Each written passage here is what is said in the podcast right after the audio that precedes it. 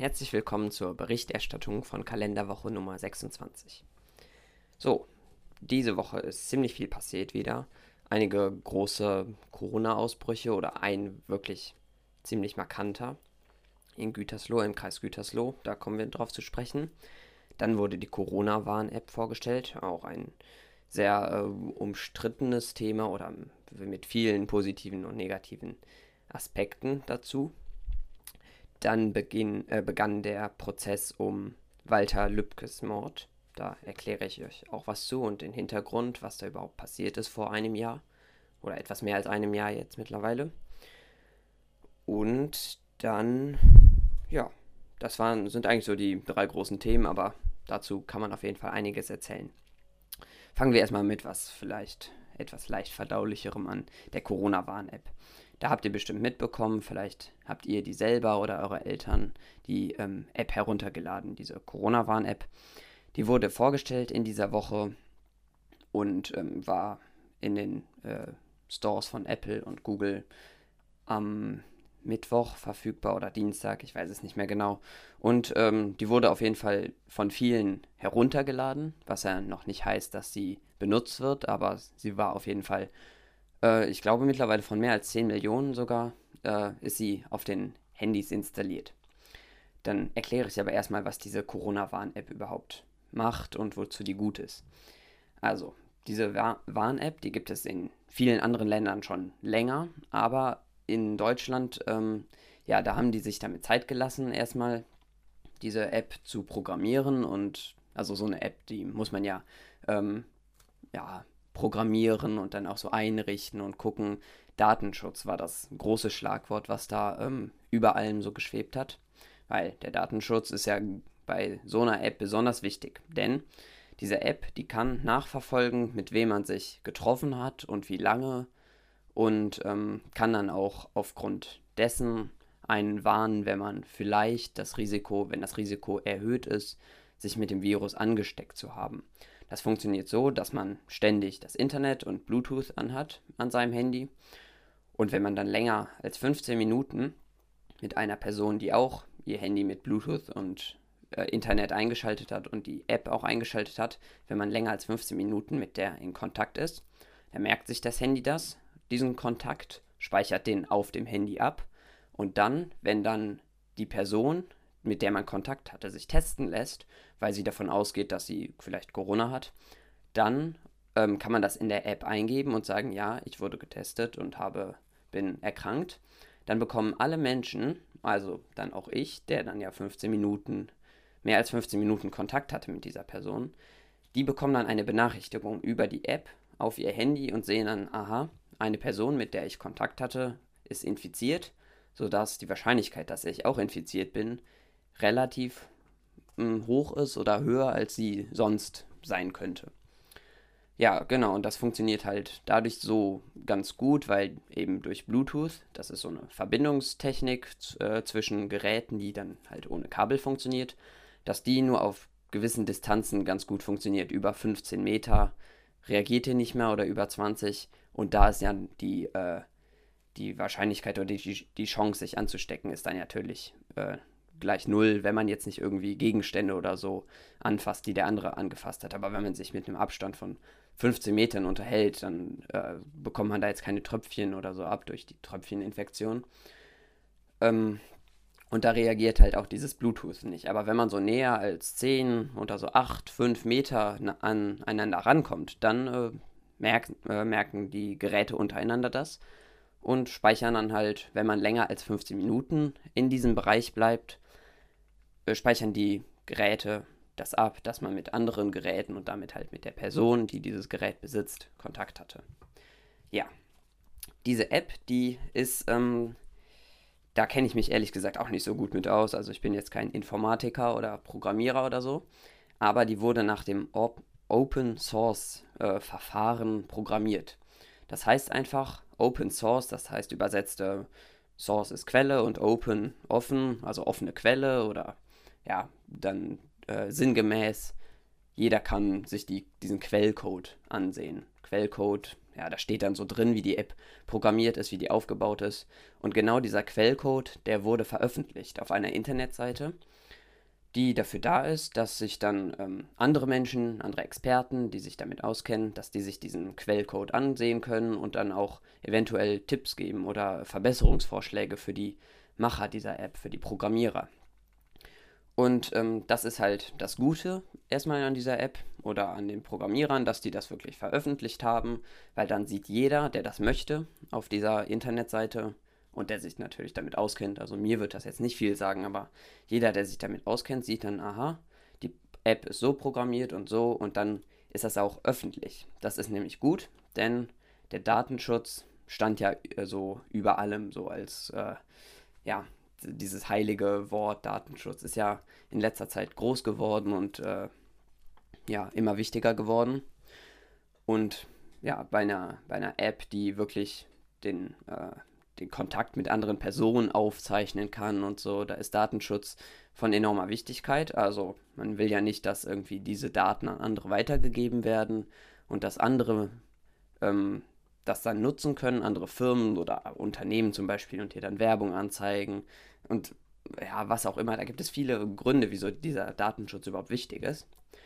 Und wenn man sich halt mit ähm, Personen trifft und das gespeichert wird, das sind schon sehr ähm, ja, persönliche Daten auch. Und die möchte man halt schützen. Und damit jetzt nicht die Programmierer dieser App einfach irgendwas programmieren und das dann ähm, veröffentlichen, also die App dann veröffentlichen, ohne dass man sehen kann, was überhaupt gemacht wurde. Das ist dann halt, ähm, ja, das ist dann, ja, könnte dann dazu führen, dass vielleicht irgendwelche Fehlprogrammierungen äh, in dieser App ähm, eingebaut sind und dass man die halt nie entdeckt und dadurch vielleicht so Sicherheitslücken entstehen und dann Hacker oder ja, ja, Hacker vor allen Dingen, dass die sich dann in diese App irgendwie einwählen können und diese Daten abgreifen können.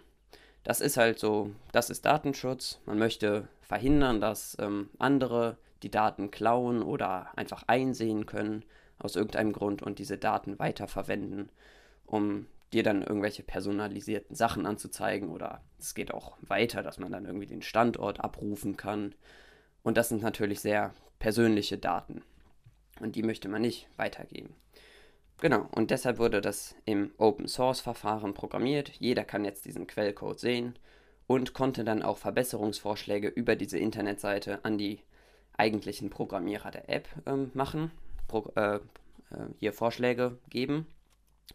Und die wurden dann auch teilweise umgesetzt, sodass eventuelle Sicherheitslücken direkt äh, verbessert werden konnten und die App so auch ständig weiterentwickelt wird. Das ist ja das Gute daran, dass die App dann auch ähm, quasi durch die Bevölkerung mit ähm, ja, programmiert wird, so ein bisschen, oder dass die Bevölkerung daran teilhaben kann, vor allem, oder zumindest die, die sich damit auskennen. Ja, und die, die sich nicht damit auskennen wie ich, die müssen dann halt darauf vertrauen, dass ähm, ja, da jetzt kein Schindluder mitgetrieben wird, also dass es wirklich eine zuverlässige App ist, aber da gehe ich auch mal von aus, weil durch dieses Open Source Verfahren können da halt viele dran teilhaben und je mehr Leute wissen, worum es in dieser App geht, desto besser. Ja, und dann vertraue ich auch darauf, dass meine Daten da geschützt sind. Ich benutze sie auch selber, die App, und ja, die ist schlicht und einfach. Ähm, es gibt keine Untermenüs oder irgendwelche Menüpunkte, die man da noch äh, beachten sollte. Also das ist wirklich eine Startseite, da steht drauf, ob du ein hohes Risiko hast zu erkranken oder ein niedriges oder ein mittleres, glaube ich, gibt es auch noch. Und ja, das sieht man dann direkt mit so einer Farbe. Und ähm, was auch ganz wichtig ist, man sieht wirklich direkt, wenn man die App einschaltet, ob die App überhaupt aufzeichnet, ob man sich, ähm, ob man irgendwie dieses Kontakt, äh, diese Kontaktaufzeichnung aktiviert hat. Genau, die kann man nämlich auch einfach ausschalten, sodass man wirklich ja, sich zu 100% sicher sein kann, dass die App auch gerade gar nichts aufzeichnet ähm, wenn man das einfach aus einem bestimmten Grund gerade nicht will. Aber der Sinn dieser App ist halt einfach, je, ähm, je mehr Menschen diese App haben und sie benutzen, desto höher ist das äh, der Nutzen auch. Also bei 10 Millionen Menschen, die sie vielleicht im Moment äh, haben und auch aktiviert haben, okay, dann hat in Deutschland jeder Achte ungefähr die App. Ähm, aber je mehr Menschen diese, diese App benutzen, also vielleicht wenn 40, 50 Millionen irgendwann diese App haben und benutzen, das ist schon sehr viel, weil, ja, ich weiß gar nicht, wie viele Mobiltelefone es äh, in Deutschland so gibt und dann auch Kinder, die ja teilweise noch keine Handys haben. Aber dann, wenn vielleicht jeder Zweite diese App benutzt, das wird schon einen enormen Vorteil bringen und deshalb wurde die App natürlich auch ja, veröffentlicht in den Play Store, im Play Store und im App Store. Ja. So, dann machen wir mal weiter direkt mit einem Corona-Thema, würde ich sagen. Denn bei Tönnies, das ist ein Fleischverarbeiter und Schlachter, der hat seine größte Schlachterei in, oder die einzige, glaube ich. Ich weiß es nicht, ob die mehrere, ähm, mehrere Abteilungen haben, aber die Haupt, der Hauptsitz ist im Kreis Gütersloh, besser gesagt in der Stadt Reda-Wiedenbrück. Da haben die ähm, halt eine Schlachterei, ähm, Tönnies, und da ist jetzt ein riesiger Corona-Ausbruch, äh, wurde da bekannt, dass da die ganzen Mitarbeiter fast alle erkrankt sind ja, das ist wieder so ein, da ist dann jetzt direkt wieder diese Debatte, sagt man da, also so eine Diskussion und dieses, ähm, ja, wirklich teilweise hitzige Hin und Her von Argumenten ist dann wieder aufgekommen. Also Debatte sagt man einfach dazu, zu diesem, ähm, zu so einer Diskussion, ist ein anderes Wort für Diskussion eigentlich, dass die Arbeiter da sehr schlecht behandelt werden und ähm, vor allen Dingen schlecht untergebracht sind. Ja, Tönnies, das erkläre ich auch mal, die haben wirklich ziemlich viele Mitarbeiter und die auf engstem Raum arbeiten. Das so Schlachtereien, das sind ja jetzt wirklich Firmen, die mit denen man als äh, so derjenige, der sich dann das Fleisch kauft, der denkt da wenig dran und möchte wahrscheinlich auch wenig damit zu tun haben, weil Schlachtereien sind einfach Orte, ja, da es gibt schönere Orte. Und ähm, aber irgendwer muss natürlich diese Tiere auch schlachten. Das ist keine schöne Arbeit. Aber wie so oft wird das dann halt äh, von denjenigen gemacht, die dann so ein bisschen ausgebeutet werden können. Das ist wirklich allerletzt, das allerletzte eigentlich, Menschen für noch äh, widrige Bedingungen, ähm, bei so widrigen Arbeitsbedingungen äh, auszubeuten für Sachen, die dann auch nicht schön sind. Also Tiere schlachten ist ja wirklich, da, es gibt bessere, bessere Berufe. Und das wird dann wie zum Beispiel auch beim Spargelstechen, von oft von Osteuropäern gemacht. Die kommen dann, ähm, ja, beim, beim Spargelstechen ist es ja so, dass die dann nur für die Saison kommen des Spargels. Die endet ja am 24. Das ist in zwei Tagen. Also wie ihr seht, der Podcast kommt erst am Montag raus. Genau, und die, ähm, diese Osteuropäer, die dann die, den Spargel stechen, die kommen dann immer nur in, diesem, äh, in dieser Saison für den Spargel und dann fahren sie wieder zurück in ihre Heimatländer. Beim, äh, bei den fleischverarbeitenden Fabriken ist das natürlich so, die produzieren das ganze Jahr über Fleisch und die ähm, Fabrikarbeiter, die, die Mitarbeiter, die sind auch das ganze Jahr über da angestellt. Da komme ich aber gleich auch noch zu, wie die da angestellt sind, weil gerade das ist das Problem. Ja, ähm, genau, die arbeiten das ganze Jahr da und wirklich auf engstem Raum nebeneinander, weil das ist so an Fließbändern, dann werden die Schweine und Tiere und alles, was da ja, über diese, über die Fließbänder rollt, wird dann da verarbeitet und äh, von Schritt zu Schritt äh, stehen dann halt da Menschen am Fließband und zerlegen das Schwein irgendwie. Ja, also es ist echt nicht schön anzusehen. Und da hat sich halt das Virus extrem schnell ausgebreitet. Und das ist so eine, ja, äh, Schlachtereien sind halt so, wie ich eben gesagt habe, so etwas, wo man nicht gerne dran denkt und auch nicht viel mit zu tun haben will. Und so Schlachtereien, die können dann natürlich auch ein bisschen, ja, ihre, die, die decken ihre Betriebsgeheimnisse nicht auf, also diese negativen Betriebsgeheimnisse ähm, decken die nicht auf und wollen die der Öffentlichkeit nicht zeigen, wie es da in so einer Schlachterei wirklich zugeht. Aber durch diese Corona-Krise wurde das jetzt halt wirklich publik, also öffentlich, ähm, sichtbar für jeden, denn es gab viele Fernsehdokumentationen über Tönnies, über Fleischfabrikanten überhaupt wo einfach gezeigt wurde, wie es in solchen Fabriken eigentlich aussieht, wie die Menschen da arbeiten, wie eng es alles ist, wie, ja, wie schlecht die Arbeitsbedingungen da sind. Das wird jetzt einfach ja, öffentlich, weil so viele Menschen da erkrankt sind. Und da zeigt sich mal wieder, das Coronavirus ist, hat auch seine Vorteile, weil jetzt werden die Menschen so ein bisschen wachgerüttelt. ja, das hat natürlich wieder viele Konsequenzen. Also, wenn so viele Mitarbeiter erkranken, ist erstmal der, der, die erste Konsequenz, dass diese Fabrik geschlossen wurde. Weil die, man möchte nicht, dass sich noch mehr Menschen da infizieren, auch wenn die Wahrscheinlichkeit, dass da die, die, der Großteil der Mitarbeiter infiziert ist, schon ziemlich hoch ist, möchte man einfach verhindern, dass sich das noch mehr verbreitet und noch mehr Menschen angesteckt sind. Ähm, dann wurden die Baracken, wie man sie fast nennen kann, also die Häuser, in denen die wohnen, diese Mitarbeiter, die sind teilweise runtergekommen, nicht schön ähm, und auch wieder auf engstem Raum übereinander, so Container, wo die dann drin wohnen. Die wurden abgeriegelt und werden jetzt vom Ordnungsamt und von der Polizei bewacht, weil die jetzt zwei Wochen in Quarantäne müssen. Das wisst ihr ja, diese zwei Wochen Quarantäne, die hält man ein, weil spätestens nach zwei Wochen sieht man, ob man erkrankt ist am Virus und vorher halt nicht. Und deshalb muss man zwei Wochen zu Hause bleiben. Und zu Hause heißt für die, für so Mitarbeiter von Fleischfabriken, die ausgebeutet werden, wie man das dann nennt, ähm, heißt für die dann auf engstem Raum zu Hause wieder wohnen. Die haben dann so einen kleinen Bereich um ihre Häuser herum, so Parkplätze und so, aber ab dann ist ab, wirklich abgesperrt mit Zäunen und durch die Polizei gesichert, weil die halt nicht raus dürfen sollen, äh, raus dürfen gehen. Ja, da ist der Grund natürlich, dass sich die Menschen, die jetzt nicht in dieser Fabrik arbeiten und im in Reda, Wiedenbrück oder im Kreis Gütersloh, dass sich da nicht mehr Menschen anstecken und das dann dadurch wieder auf den gesamten Bereich äh, sich verteilt, das Virus, und dann eventuell nochmal eine zweite Welle auslöst. Das wäre natürlich schon der Worst Case, also das schlimmste Szenario, was man sich so vorstellen kann, dass es jetzt aufgrund dieser ein, dieses einen Ausbruchs in einer Fleischfabrik wieder zu einer zweiten Welle kommt, weil ja 1300 Menschen auf einmal, die erkranken, das ist schon enorm viel der, die Menschen, die in Deutschland äh, infiziert sind, sind jetzt auch, oder dieser Prozentsatz, der ist jetzt um 30 Prozent auch wieder gestiegen von, im Vergleich zur Vorwoche. Das heißt 30 Prozent mehr Menschen allein dadurch, dass in Reda Wiedenbrück in dieser Fleisch, in dieser Schlachterei so viele Menschen erkrankt sind.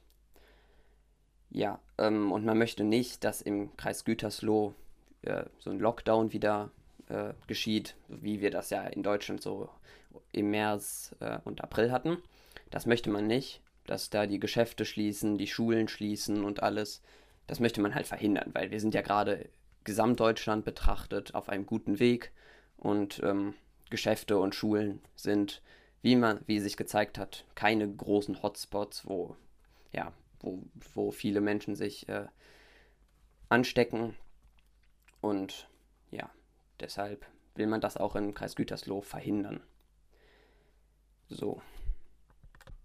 Aber auch die Politik hat natürlich da jetzt ein Wort mitzureden, weil die haben auch so ein bisschen die Augen davor verschlossen, was in so Schlachtereien passiert. Aber weil das jetzt natürlich die ganze Bevölkerung weiß, was äh, da in so Schlachtereien abgeht, muss auch die Politik da handeln. Und da haben auch schon mehrere Politiker ähm, was zugesagt. Vor allen Dingen der Arbeitsminister von NRW, der hat da ähm, wirklich große Bedenken, dass das so weitergehen kann und möchte da ja, Abhilfe schaffen, dass das in Zukunft besser, bessere Arbeitsbedingungen für die Mitarbeiter sind. Nicht nur, dass man sich da schneller mit äh, Krankheiten anstecken kann, nicht nur mit dem Coronavirus, natürlich auch, ja, wenn wieder die Grippe äh, die Krankheit Nummer eins ist, sage ich mal, ist es ja normalerweise gewesen. Auch dann sind so Schlachtereien ja nicht viel besser für die Mitarbeiter. Auch, die, auch das Grippevirus ähm, verbreitet sich ja auf äh, ja, rasend schnell und äh, dieser enge Raum hilft dem, Vi dem Virus ähm, sich zu verbreiten. Und da möchte jetzt der Arbeitsminister von NRW, dass wirklich diese, diese engen Arbeitsbedingungen und auch die Unterbringung, wo die Arbeiter leben und wohnen, dass das ähm, ja, geändert wird und dass da wirklich ein Umdenken stattfindet und dass die auch würdige Lebensumfeld, äh, ein Leben, äh, ein würdiges Lebensumfeld haben. Ja.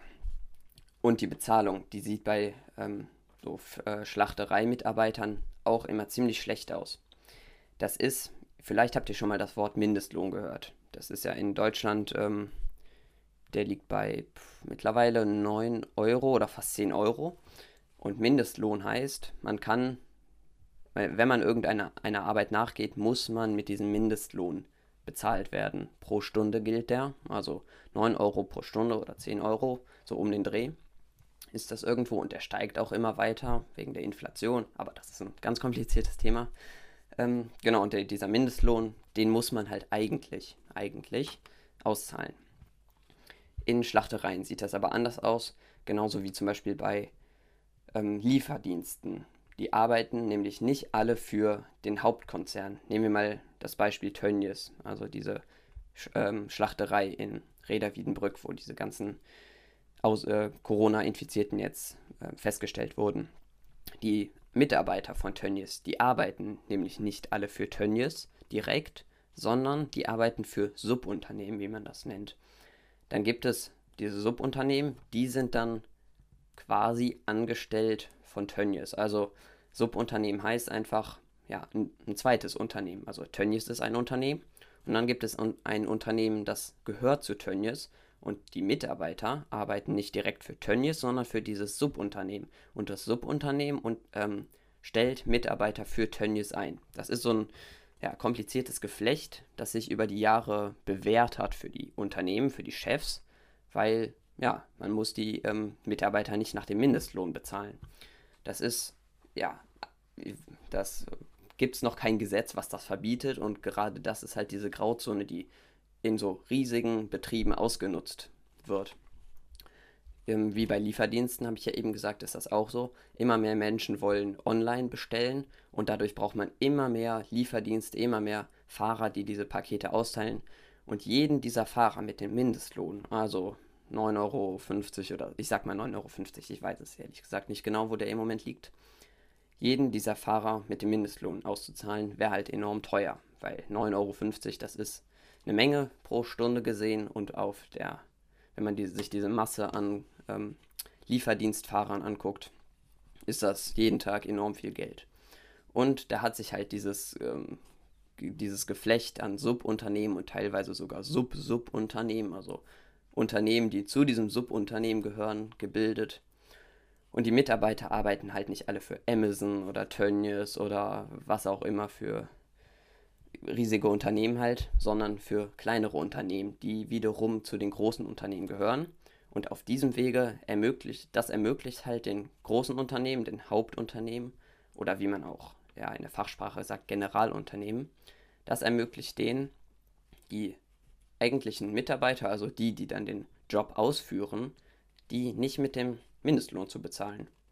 Ja, wieso das so ist, fragt man sich dann natürlich, weil Mindestlohn steht eigentlich dafür, dass jeder wirklich, der eine Arbeit, einer Arbeit nachgeht, außer man ist jetzt irgendwie 14-Jähriger, der Zeitung austeilt oder so, da gelten nochmal andere Regeln, aber jeder, der einer vollwertigen Arbeit nachgeht, dass der mit dem Mindestlohn bezahlt wird. Und genau das soll jetzt verändert werden, laut unserem ähm, Arbeitsminister in NRW, also Nordrhein-Westfalens Arbeit, Arbeitsminister, hat da angekündigt, er möchte dieses, äh, dieses richtige System, was sich da gebildet hat an Unternehmen, Subunternehmen, möchte der ja, ähm, durchbrechen und so dafür sorgen, dass die Mitarbeiter, die wirklich die, die, die den Job ausführen, die die Schweine schlachten und äh, zerteilen und da will man ja nicht ins Detail so gehen, aber das, was die halt machen, dass die direkt bei Tönnies oder bei wem auch immer angestellt werden, sodass Tönnies gezwungen ist, oder auch Amazon, das ist das gleiche Beispiel, das ist genau dasselbe, dass die alle gezwungen sind, ihre Mitarbeiter mit dem Mindestlohn zu bezahlen. Ja, das wäre ein erheblicher Fortschritt, weil das, die großen Unternehmen, die nutzen das echt ähm, rigoros aus, wie man sagt. Also die kennen da keine Hemmungen und äh, ja, können so verhindern, viel Geld für ihre Mitarbeiter auszugeben. Oder meistens kennen sie ihre Mitarbeiter ja gar nicht, weil eigentlich kennen sie nur ihre Subunternehmen. Die wiederum haben Sub-Subunternehmen und die haben dann die Mitarbeiter, stellen die zur Verfügung. Ja, und auf diesem Wege sind dann die Mitarbeiter immer die, die dann am schlechtesten da wegkommen und wirklich schwierige und viel Arbeit ähm, verrichten für wenig Geld. So, und dann kommen wir zum letzten Thema der Woche. Am Dienstag ist nämlich der Prozess um den Mordfall Walter Lübcke losgegangen. Also Prozess ist ja im Gericht, wo dann verhandelt wird, ähm, wo ein Richter sitzt und die, die Staatsanwaltschaft und die Kläger und Zeugen und so. Und dann wird ein äh, Fall aufgedeckt und ja, so analysiert und geguckt, was passiert ist. Das ist jetzt, wie gesagt, im äh, Mordfall Walter Lübcke passiert. Dieser Prozess, der ist ein ziemlich besonderer. Also der wird wohl der Prozess des Jahres sein, sagen manche schon, weil ihr wisst vielleicht, das ähm, ist letztes Jahr im Juni, Anfang Juni passiert. Da ist dieser Kommunalpolitiker, ähm, kommunal heißt einfach auf Stadtebene, also der war jetzt nicht Politiker für irgendwie äh, im Bundestag, sondern halt auf Stadtebene. Da kann man sagen, er war so im Bereich des Bürgermeisters tätig oder genau, also einfach auf Stadtebene hat er gewirkt. Und ähm, ja, genau, in Kassel, das ist eine Stadt in ähm, Hessen, das ist ein Bundesland von Deutschland. Und da war Walter Lübcke Kommunalpolitiker und hat sich da für die Stadt eingesetzt und vor allen Dingen für Flüchtlinge. So, Flüchtlinge war ja, die große Flüchtlingskrise war ja so um 2015, da kamen viele nach Deutschland und für die hat er sich eingesetzt und war auch auf Kundgebungen und Protesten, hat er da auf Bühnen gesprochen und auch sich dafür eingesetzt, dass es denen hier in Deutschland gut geht und dass die vor allen Dingen erstmal nach Deutschland ohne Schwierigkeiten kommen. Das war ja auch ein ganz großes Thema, dass die alle übers Mittelmeer äh, über, äh, wirklich gefährliche Situationen da erlebt haben auf dem Mittelmeer. Und eben für Flüchtlinge hat sich Walter Lübcke eingesetzt. Ja. Und ähm, das, da ist nämlich dieser Punkt. Ähm, das ist der, der Mordfall an diesem Walter Lübcke. Das ist der erste Mordfall seit dem Zweiten Weltkrieg, der durch Rechtsextreme aufgrund einer politischen Tat, äh, ja, wie sagt man, was habe ich jetzt gesagt? Der erste Mordfall, der geschehen ist, so von Rechtsextremen ähm, nach dem Zweiten Weltkrieg. Walter Lübcke hat sich ja für ähm, Flüchtlinge eingesetzt und das ist eine politische Tat, wenn man sich, wenn man dann auf so Kundgebungen als Politiker spricht, als Kommunalpolitiker und sagt, ja, wir möchten die hier in Kassel zum Beispiel aufnehmen und denen hier Asyl, Asyl äh, bieten, also denen hier einen Wohnraum bieten. Und genau das war halt der Grund, wieso er umgebracht wurde von Rechtsextremen. Das Wort, das hatte ich ja hier schon mal erwähnt im Podcast, Rechtsextreme, die einfach, ja, Deutschland so als Land äh, sehen möchten, was ja, frei von Flüchtlingen ist oder wo nur Deutsche drin wohnen, alles so Hirngespinste. Und aufgrund der Tatsache, dass sie auch so ein bisschen wirr im Kopf sind teilweise, ja, haben sie halt Walter Lübcke umgebracht dafür, ähm, dass er ja, sich mit Flüchtlingen beschäftigt hat und die äh, mit denen sympathisiert hat und ihnen halt einfach ein äh, würdiges Leben ermöglichen wollte. Diese Tat, die war schon sehr lange geplant, die war wohl schon 2015, 2016 rum geplant und auch lange im Voraus überlegt. Der wurde auf seiner Terrasse erschossen abends ähm, und wirklich ganz grausam mit Wärmebildkameras schon vorher ausgekundschaftet und also wirklich ne, so für einen Kommunalpolitiker, das ist ja, da ist dann auch diese Debatte um die Sicherheit von Kommunalpolitikern wieder aufgekommen, weil gerade die sind so nahbar, wie man sagt, so man, man kommt nah an sie ran. Vielleicht habt ihr schon mal den Bürgermeister eurer Stadt live gesehen, das ist kein großes Ding, wenn der auf einer Bühne irgendwo spricht. Ihr habt mit Sicherheit noch nie Angela Merkel live gesehen oder irgendeinen großen Politiker, den Außenminister oder so. Die sind ja alle geschützt auch durch ja, durch unterschiedlichste Sachen. Die fahren irgendwelche Autos mit Panzerglas und schusssicheren Scheiben und was auch immer. Aber Kom Kommunalpolitiker, die sind wirklich, die wohnen mitten in der Stadt, sind Teil der, Gesell der, der Gesellschaft sowieso, aber der, der Bevölkerung und gehen auch einkaufen, ganz normal wie andere. Und da, ja, ist halt, die sind da so ungeschützt und da ist halt auch die Angriffsfläche enorm groß für so Rechtsextreme die dann auch oft einfach wissen, wo diese Kommunalpolitiker wohnen und an denen rächen sie sich dann einfach. Wahrscheinlich gibt es auch viele Rechtsextreme, die einfach einen Groll auf irgendwelchen großen Politikern hegen, weil die sich für Flüchtlinge einsetzen oder für Umweltschutz sind oder was auch immer. Und aber an die kommt man halt einfach nicht ran. Man weiß nicht, wo die wohnen und die sind geschützt und jeder kennt sie und dann, Aber so ein Kommunalpolitiker, der wirklich, äh, Kassel ist ja keine große Stadt, also es ist die drittgrößte Stadt von Hessen, aber ähm, ja, da, da wohnt halt so, auch ein Politiker wohnt da einfach so mitten in der Stadt und ähm, denkt sich auch nicht viel bei seinem, als, bei seinem Job. Und klar, er macht was Gutes für die Stadt, aber dass andere das ähm, überhaupt nicht so sehen wie er und ihn dafür umbringen, das, da denkt man halt überhaupt nicht dran als Kommunalpolitiker, als jemand, der nur auf Stadtebene wirkt und da auch tätig ist. Ja, genau, und deshalb ist dieser Prozess so wichtig und äh, weil es da halt einfach darum geht, dass auch Kommunalpolitiker geschützt werden sollten und auch weil es eben der erste Fall seit dem Zweiten Weltkrieg ist, dass ein Rechtsextremer aus einem politischen Grund, weil sich eben Walter Lübcke für Flüchtlinge eingesetzt hat, aus diesem Grund wurde ja wurde er auch erschossen.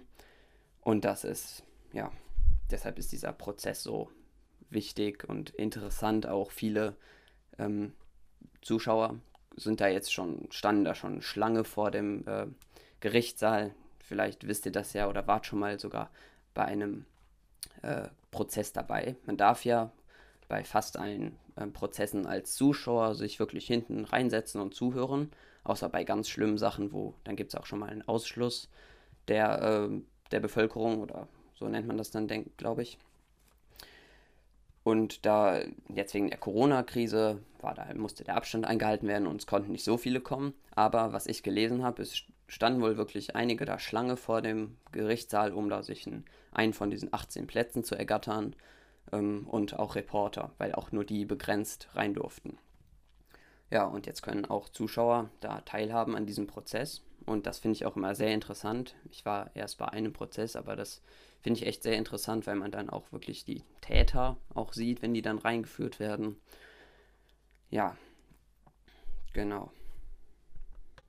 Aber dieser Prozess ist halt eben nicht nur die Verurteilung des Täters, sondern auch, ja, dieser Prozess ist auch so ein Hinblick darauf, dass die Sicherheit von Kommunalpolitikern einen höheren Stellenwert haben muss. Also dass man Kommunalpolitikern mehr Beachtung in Bezug auf Sicherheit schenkt, weil eben die ja ein Amt ausführen, wie man sagt, was wichtig ist und wo ja so eine politische Tat, ähm, wo man so politisch sich engagiert, sagen wir so, aber trotzdem wohnen sie halt wie jeder andere einfach mitten in der Stadt, wie ich jetzt mehrmals gesagt habe, und sind Teil der Bürger und zeigen sich auch so öffentlich ohne irgendwelchen Schutz, wie das ja bei großen Politikern der Fall ist.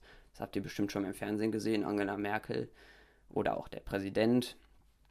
Die ähm, ja, werden dann von Sicherheitsleuten auch begleitet und auch von Staffeln, Polizeistaffeln durch Berlin gefahren, was auch immer. Und das ist bei Kommunalpolitikern alles andere als äh, selbstverständlich. Also das ist, glaube ich, bei keinem so der Fall. Und eben aus diesem Grund sind die besonders gefährdet, wenn es darum geht, dass sie sich für irgendwas einsetzen, wo es dann rechtsextrem ähm, ja, ein Dorn im Auge ist, dass die so handeln. Wo wir auch schon mal beim Thema Rechtsextreme sind, in Stuttgart, da gab es jetzt am vorgestrigen Abend eine ziemlich große äh, Ausschreitung. Ob das Rechtsextreme waren, ist noch nicht so ganz klar. Auf jeden Fall gab es da ziemlich viele Randale weil irgendwie eine Person einer Drogenkontrolle unterzogen wurde. Also die Polizei hatte so einen Test bei ihm gemacht und das, da waren wirklich 500 Leute oder so, die dann irgendwann randaliert haben. Also das ist dann so ausgeartet, weil der eine sich da nicht testen wollte, testen lassen wollte auf Drogen. Und dann ging das richtig los und alle haben randaliert und Geschäfte zerstört und Polizei, ähm, Polizeien, Polizisten bedroht. Und ähm, da wirklich äh, die komplette Innenstadt einmal durchwüstet und 40 Geschäfte, glaube ich, hatten dann auch, äh, wurden dann beklaut und ja, da muss ich jetzt auch klären, was da genau abgelaufen ist, ob da auch Rechtsextreme am Werk waren, die da wieder, wie ich ja schon mehrmals gesagt habe, diesen, dieses Chaos suchen und lieben und da, da dann ja, so Gewalt und ähm, Durcheinander ähm, ja, verursachen wollen. So, wir sollten so langsam auch mal zum Ende kommen. Wir sind ja fast schon bei 35 Minuten gleich. und die äh, Nachrichten sind jetzt erstmal rum, aber Fußball und Wetter kommt ja auch noch. So, das mache heute ich mal. Ähm, ja, ich lese einfach mal die Ergebnisse vor. Vom 32. Spieltag. Den 31. den hatten wir ja am Sonntag, letzten Sonntag abgeschlossen. Da war auch das letzte Spiel, war glaube ich schon zu Ende, als wir den Podcast gemacht haben. Also fangen wir einfach mal an mit dem 32. Spieltag. Da haben als erstes, als erstes gespielt Gladbach gegen Wolfsburg und Gladbach, äh, Mönchengladbach gewann 3-0. Um, auch am Dienstag um 20.30 Uhr ging das Spiel los zwischen Bayern und Werder Bremen. Äh, Bayern gewann mit 1 zu 0. Im zweiten Abendspiel trennten sich SC Freiburg und Hertha BSC 2 zu 1, also SC Freiburg gewann. Außerdem spielten FC Union Berlin gegen, spielte FC Union Berlin gegen SC Paderborn. Äh, Union Berlin gewann mit 1 zu 0. Dann am Mittwoch spielten Eintracht Frankfurt gegen Schalke 04. Eintracht Frankfurt gewann 2 zu 1. TS, die TSG aus Hoffenheim gewann 3 zu 1 gegen FC Augsburg. Unentschieden mit 2 zu 2 trennten sich RB Leipzig und Fortuna Düsseldorf. Mit 2 zu 0 gegen äh, Dortmund gewann Mainz 05 und mit 3 zu 1 gegen Köln gewann Bayer Leverkusen. Das war der 32. Spieltag. Dann kommen wir zum 33. Spieltag. Also am Samstag. Da spielte Dortmund gegen Leipzig und gewann mit 2 zu 0. Auch mit 2 zu 0 gewann Hertha BSC gegen Bayer Leverkusen. Mit 3 zu 1 gegen SC Paderborn gewann ähm, Borussia Mönchengladbach. Mit 4 zu 1 gegen Schalke gewann Wolfsburg. Unentschieden mit 1 zu 1 trennten sich Köln und Eintracht Frankfurt. Mainz gewann gegen Werder Bremen mit 3 zu 1. Bayern gewann auch mit, äh, mit 3 zu 1 gegen SC Freiburg. Unentschieden mit 1 zu 1 trennten sich FC Augsburg und Fortuna Düsseldorf. Und die TSG aus Hoffenheim gewann 4 zu 0 gegen FC Union Berlin was ich so mitbekommen habe, ihr wisst ja, ich bin nicht wirklich Fußball begeistert, aber Bayern ist auf jeden Fall äh, wieder Meister geworden. Das stand schon Anfang der Woche fest, als sie dann irgendein Spiel gewonnen haben und dann 10 Punkte Abstand zu Dortmund haben, hatten. Diese 10 Punkte, die haben sie immer noch. Also mit Blick auf die Tabelle sehen wir Bayern auf dem ersten Platz und somit dann Meister. Dortmund folgt dann RB Leipzig und auf dem vierten Platz Borussia München Gladbach. Dann auf den fünften, sechsten und siebten Platz ist Bayer Leverkusen, Wolfsburg und TSG Hoffenheim. Und dann zu den Abstiegsplätzen auf dem 16. Platz Fortuna Düsseldorf, 17. Werder Bremen und Schlusslicht Paderborn, die jetzt mit Sicherheit absteigen in die zweite Bundesliga. Und damit kommen wir auch schon zum Wetter. Und zwar zum Wetter für Hamburg. Da wird die kommende Woche ziemlich schön warm, immer über 25 Grad und Sonne pur bis zum Wochenende. Da ist dann die äh, Gewitter- und Regenwahrscheinlichkeit etwas höher. Wie ich schon mal gesagt habe, das ist bei so einem Wetter dann äh, oft die Konsequenz. Wenn es dann ziemlich lange ziemlich warm war und sich dann Wolken bilden, sollte man aufpassen, weil dann ist die Gewitterwahrscheinlichkeit immer deutlich höher. Auch München erwartet eine, Son eine Woche voller Sonne, wirklich immer ähm, 15 Sonnenstunden, 16 Sonnenstunden, also den ganzen Tag Sonnenschein. Ähm, Temperaturen über 25 Grad, außer morgen mit 24 Grad noch leicht darunter. Und zum Wochenende hin klettern sie dann richtig auf heiße 30 und 31 Grad. Die Kölner erwartet äh, schon am Donnerstag, nee, am Mittwoch schon das erste Mal Temperaturen über 31 Grad. Und zwar äh, dann auch die, die, die restliche Woche über ähm, immer bis 30, 32 Grad. Und da wird am Freitag dann äh, ein Gewitter erwartet. Wie gesagt, ähm, ja, es ist immer recht lokal. Also man kann jetzt nicht sagen, dass es überall in Köln gewittert oder überall regnet, aber generell sollte man aufpassen am Freitag. Dann am Samstag nochmal ein äh, ja, sehr heißer Tag, aber die Sonne ähm, zeigt sich dann am Sonntag wieder etwas weniger. Da wird dann die Regenwahrscheinlichkeit wieder etwas ansteigen, aber höchstens am Nachmittag ein paar Tropfen regnen nur. In Berlin wird die 30 Grad Marke am Freitag erreicht. Bis dahin immer Sonne, ein paar Wolken vielleicht am Mittwoch und Donnerstag und da auch mit ein bisschen Gewitter dazwischen. Das Wochenende wird dann wieder schön und auch heiß mit 30 und 31 Grad. Ja, das war das Wetter für diese Woche. Und genau, jetzt kommen ja die Sommerferien. Da kann ich jetzt noch nicht sagen, wie ich das schaffe, ähm, Podcasts zu veröffentlichen, weil ich auch im Urlaub bin und da auch nicht die Mittel habe. Ich probiere es, aber ansonsten wollte ich einfach auch mal meine Quellen nennen, weil nach zehn Folgen dachte ich, ist das mal angebracht, dass ich mal überhaupt sage, woher ich meine Informationen habe, was ich so hier euch erzähle. Also als Hauptquelle benutze ich eigentlich hier den lokalen Radiosender. Da höre ich dann immer die Nachrichten und ja, bereite die dann so kinderfreundlich auf oder erzähle dann einfach so ein bisschen allgemein den, den Hintergrund dazu, was es damit auf sich hat, weil oft ist in den Nachrichten ja nur, wird dann nur gesagt, der Prozess um Walter Lübcke beginnt, ohne dass man eigentlich weiß, wer das überhaupt ist. Das habe ich ja jetzt in dieser Folge gemacht. Und was auch ziemlich gut ist, ist die ZDF Heute App. Vielleicht, wenn ihr schon ein Handy habt ähm, und etwas älter seid, dann kann ich euch die nur empfehlen, weil die ist echt übersichtlich.